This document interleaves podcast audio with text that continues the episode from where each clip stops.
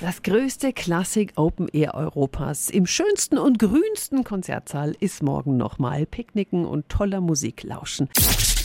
365 Dinge, die Sie in Franken erleben müssen.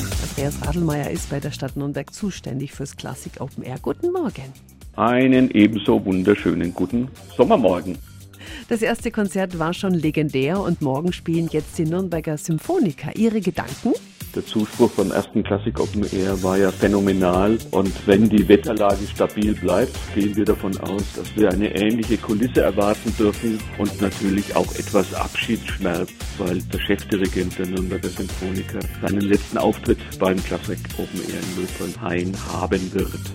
Ja, und der Abschied von Kashung Wong wird sehr persönlich. Was wird da extra gespielt?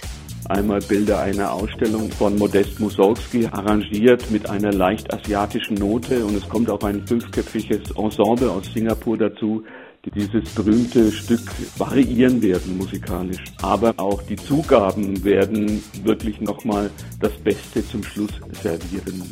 Morgen das zweite Klassik Open Air 2022 im Nürnberger Luitpoldhain. Es ist auch das Abschiedskonzert von Chefdirigent Kachung Wong. Die Infos sind auch nochmal auf radiof.de.